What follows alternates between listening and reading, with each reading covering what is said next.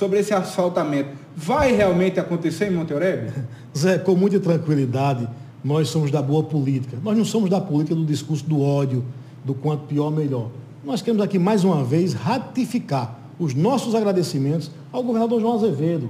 Claro de que nós indicamos as ruas a serem asfaltadas no município de Monte Oreb. Por que isso?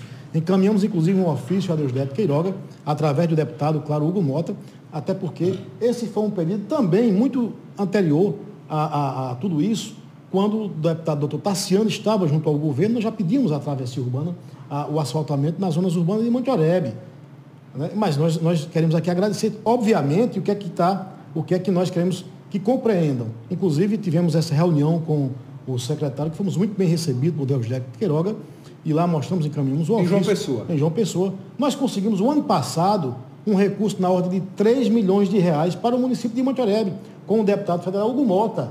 E essas ruas já foram, inclusive, já estão na Caixa Econômica, já foram todas alocadas, que é exatamente a rua, as ruas que eles querem colocar esse asfalto. Veja, o centro da cidade nós iremos colocar intertravado. Por que isso? Monte Oreb hoje, cidade educadora, que isso tem crescido muito, e nós ficamos felizes com os municípios que possam copiar e que copiem, que têm visitado Monte Oreb, que têm visto realmente o crescimento de Monte Oreb e que nós também visitamos municípios e aprendemos com eles. Isso é importante. Nós estamos aqui para aprender, exatamente, Zé, com os demais que possam nos ensinar. Mas Monte Oreb tem um centro hoje que é turístico. Monte Oreb nós temos um festival de inverno, você acompanhou.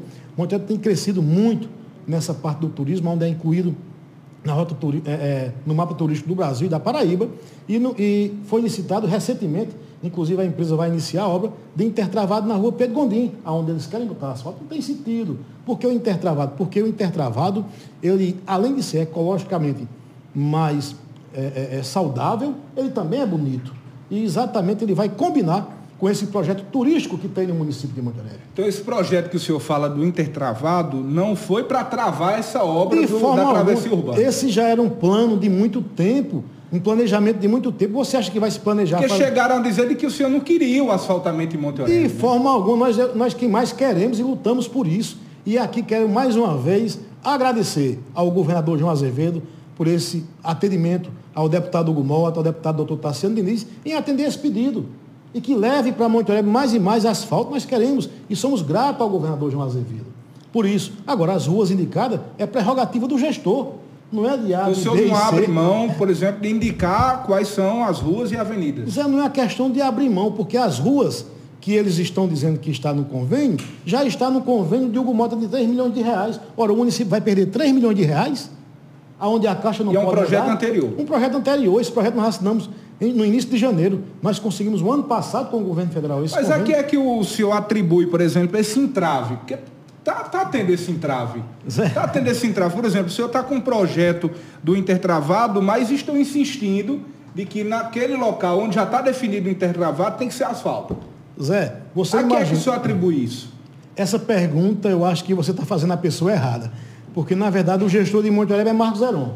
É. Então, a prerrogativa de indicar onde são as ruas Claro que cabe ao gestor de Monterrey. Eu vou chegar na cidade de Bonito de Santa Fé e vou dizer, Seninha, você vai, ter, vai ser aqui aqui. Ou em São José de Piranhas, ou em Cajazeiras, e dizer, Zé Aldemir, o asfalto vai passar aqui, ou em Cachoeira dos Índios. Não. Quem sabe onde, onde vai passar o asfalto é exatamente o gestor. É onde foi feita as redes de esgoto, é onde tem os melhores locais. Ora, o, o asfalto que nós conseguimos com o Gumota no valor de 3 milhões de reais, muito antes disso aí, já está projetado o, o, o engenheiro da Caixa, Alain Bahia, já esteve há praticamente 30 dias em Monte Alegre, vistoriou as ruas, já, já aprovou, estamos aguardando tão somente o aceite da Caixa para entrar em licitação. Aí nós temos o centro da cidade, que é a rua da Prefeitura, a rua Pedro Gondim. Da que, praça, né? Da praça, que esse é um, é um, é um planejamento. Você acha que isso se faz da noite para o dia? É não. É com recursos próprios, na ordem de 600 mil reais. Isso nós tivemos que planejar há um ano e meio antes isso para se fazer, juntando recurso, economizando em caixa, para fazer um, um, projeto desse com recurso próprio. Eu ia fazer isso de última hora, simplesmente porque o governo quer fazer um asfalto, eu não vou travar de forma alguma.